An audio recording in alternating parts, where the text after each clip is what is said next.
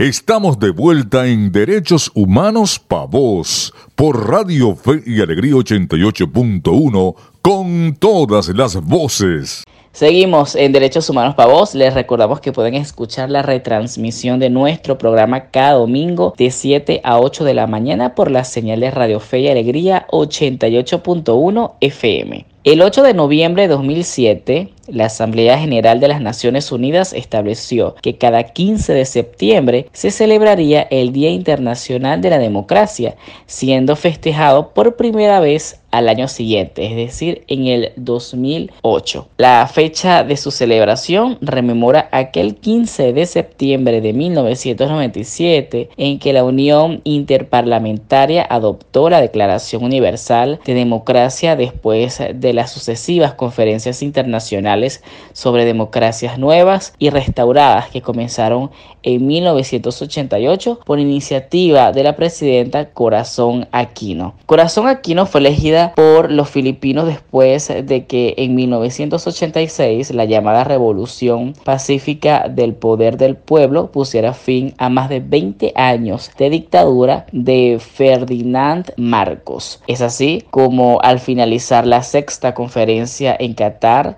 el Consejo Asesor del país anfitrión decidió promover un Día Internacional para la Democracia, llegando incluso a redactar un borrador de la resolución que habría de adoptar la Asamblea General de las Naciones Unidas. Entonces, a propósito de esta importante fecha, toca preguntarnos cuál es la situación de la democracia en las Américas, sobre todo en nuestro país. Para responder esta y otras preguntas afines, hoy damos la bienvenida a Pablo Biderbost. Él es profesor titular del Departamento de Relaciones Internacionales de la Universidad Pontificia Comillas de España y director de los grados en Relaciones Internacionales, Global Communication y Traducción e Interpretación de la Facultad de Ciencias Humanas y Sociales de esta casa de estudios. Muy buenos días, Pablo. Feliz jornada, es un placer estar hoy aquí con vosotros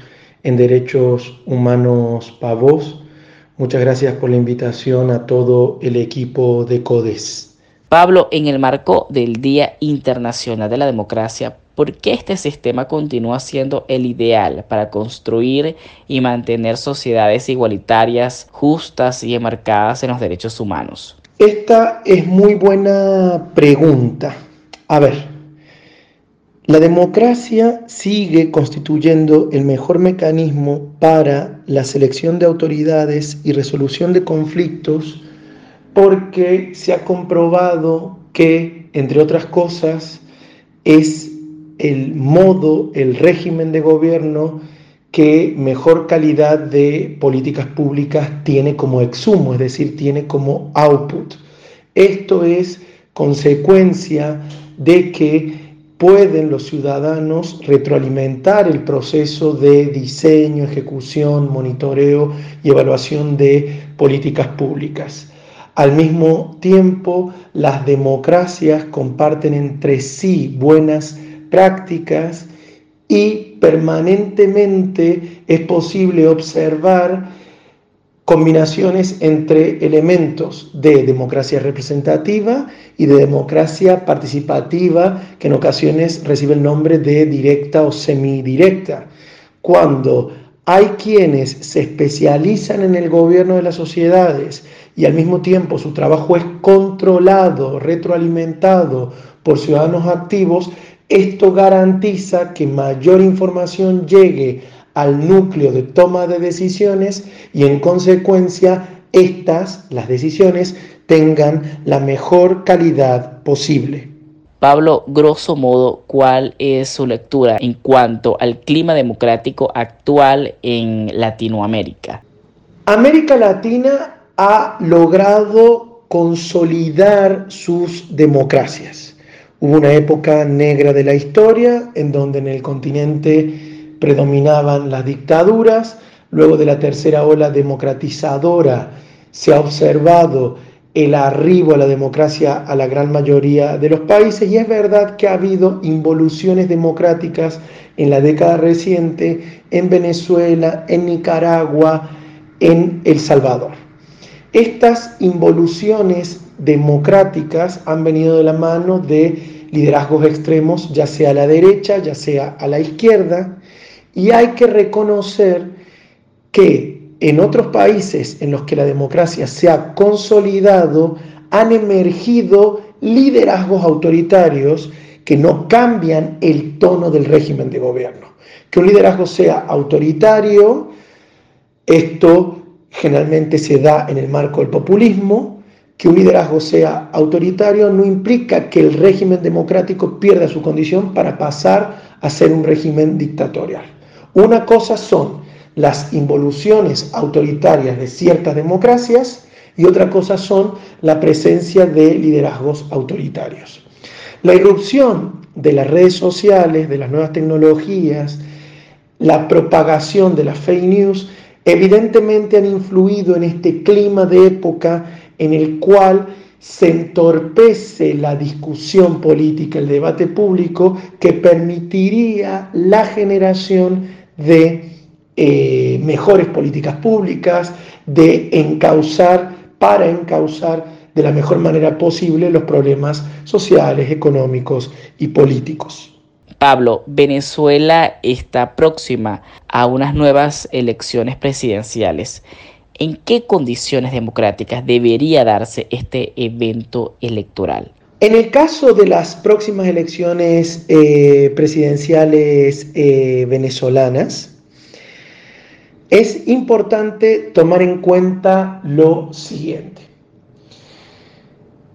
Deben estar dadas las condiciones para que todos aquellos que sean candidatos puedan ser escogidos, puedan ser elegidos si finalmente la mayoría de la población se decanta por ellos. En otras palabras, si obtienen el mayor caudal electoral, deberían poder gobernar.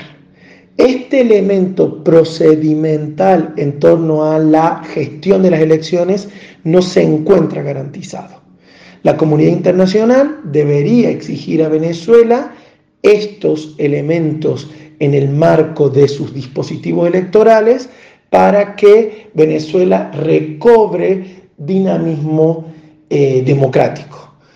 En paralelo, eh, quizás sea conveniente el que una vez transformado el escenario electoral, pueda hablarse de diálogo entre las partes que políticamente componen el sistema venezolano. Es decir, cómo entre ambos bandos, eh, chavismo-antichavismo, chavismo-oposición, es posible pensar conjuntamente el futuro de Venezuela eh, y en este proceso de transición, evidentemente, como en cualquier proceso de transición en el mundo, hay que eh, ceder para ganar. Pues bien, esos son los desafíos en el corto plazo en el escenario. Más allá del sufragio, Pablo, ¿cómo es posible construir y ganar espacios democráticos en nuestros países?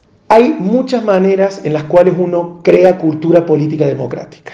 Lo fundamental es volver a discutir con libertad de política en distintos espacios y entornos sociales. La escuela, la universidad, los centros vecinales, las iglesias, el ámbito laboral, los sindicatos. No debe ser óbice para el diálogo el pensar distinto. De hecho, el diálogo se construye sobre la propuesta de distintos pensamientos. Eh, hay que pensar en mecanismos a través de los cuales desde la más tierna infancia, a través de los distintos momentos en el ciclo de socialización política, se difunde, se propagan los valores de el debate político, del diálogo político para la construcción de mejores políticas públicas. Pablo, muchas gracias por habernos acompañado esta mañana. Con esto me despido. Muchas gracias por vuestra invitación, siempre a vuestra disposición.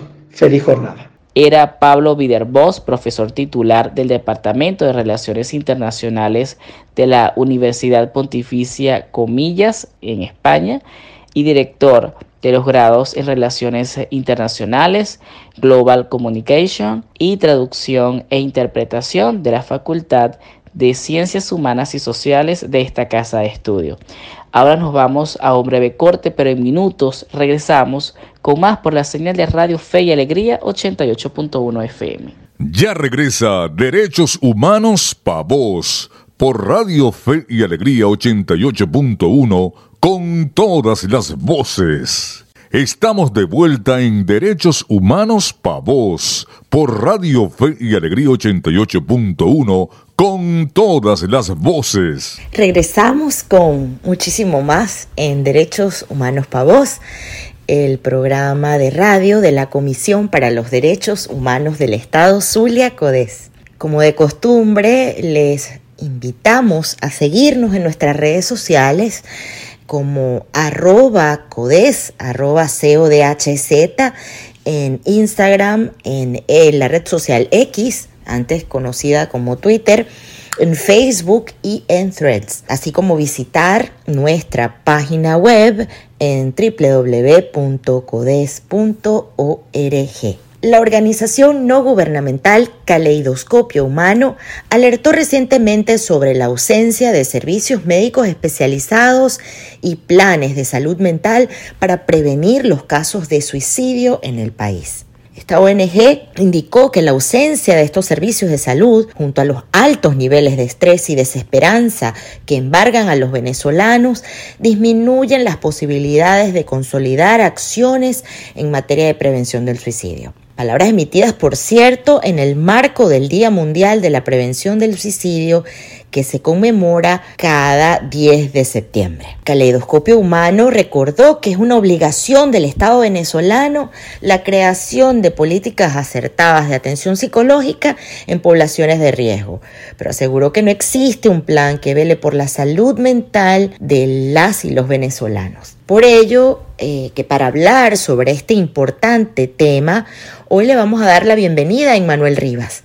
Manuel es periodista y forma parte del equipo de la organización Caleidoscopio Humano, así como del proyecto Monitor de Escabe. Muy buenos días, Manuel, y bienvenido. Hola, buenos días. Muchísimas gracias por la invitación y también muchas gracias por querer abordar este tema que resulta tan importante en el contexto actual venezolano. Manuel, en el marco del Día Mundial para la Prevención del Suicidio, Caleidoscopio Humano advirtió que la crisis social en Venezuela ha generado altos niveles de estrés y desesperanza, que se combinan con la falta de recursos y la escasez de atención médica. ¿Puedes darnos una lectura de este complejo contexto que presentamos actualmente en Venezuela y sus consecuencias en la salud mental de la población? Bueno, desde Caleidoscopio Humano hemos querido visibilizar esta problemática haciendo énfasis en el Estado Mérida porque es esta la entidad que tiene la mayor tasa de suicidios. Pero es una realidad a la que no escapa el resto de, eh, de estados del país. Actualmente en Venezuela, como lo hemos denunciado, no existen políticas públicas que permitan revertir el aumento de, de suicidio y eh, que permitan una atención efectiva del tema de la salud mental. El Estado está haciendo caso omiso a esta situación, los niveles de estrés, los niveles de desesperanza, producto de la emergencia humanitaria compleja, producto de la crisis de derechos humanos, está llevando a que las personas pues pierdan quizás el interés por continuar con sus vidas y se incrementen las tasas de suicidio. En el estado media tenemos la tasa, como ya lo decía hace un momento, tenemos la tasa de suicidios más alta del país y acá son prácticamente nulas las políticas de prevención, las políticas públicas que lleven a disminuir esta lamentable situación desde las organizaciones no, no, gubernamentales, desde las ONG,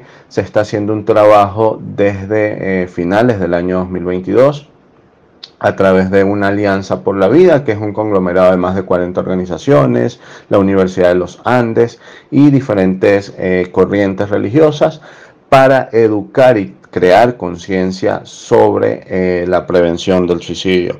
Pero como te digo, no hay una política pública por parte de las autoridades municipales, regionales y mucho menos por parte del gobierno nacional para intentar revertir esta situación en Mérida y tampoco en Venezuela.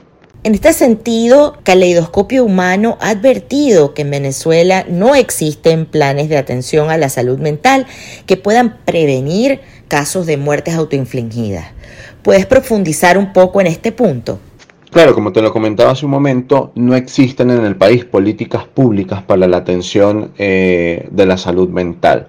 Es un tema al que no se le ha prestado eh, atención, es un tema al que ni siquiera se le ha invertido lo suficiente, pues el, del presupuesto eh, nacional solamente el 0,4, 0,5% es invertido en salud mental. No hay programas de atención que permitan a las personas acudir en busca de esta ayuda y tampoco hay atención para niños, niñas adolescentes. Por ejemplo, en el estado Mérida, eh, repito, la entidad con la mayor tasa de suicidios, no hay en los consejos de protección de niños, niñas adolescentes, no hay un sistema de atención para la salud mental. Conversaba hace unos días con una, una vocera una representante de un consejo de protección de uno de los municipios del Páramo y ella me decía que de 30 casos que atienden a la semana en este, en este municipio, por lo menos 25 requieren de algún tipo de atención psicológica o acompañamiento psicológico.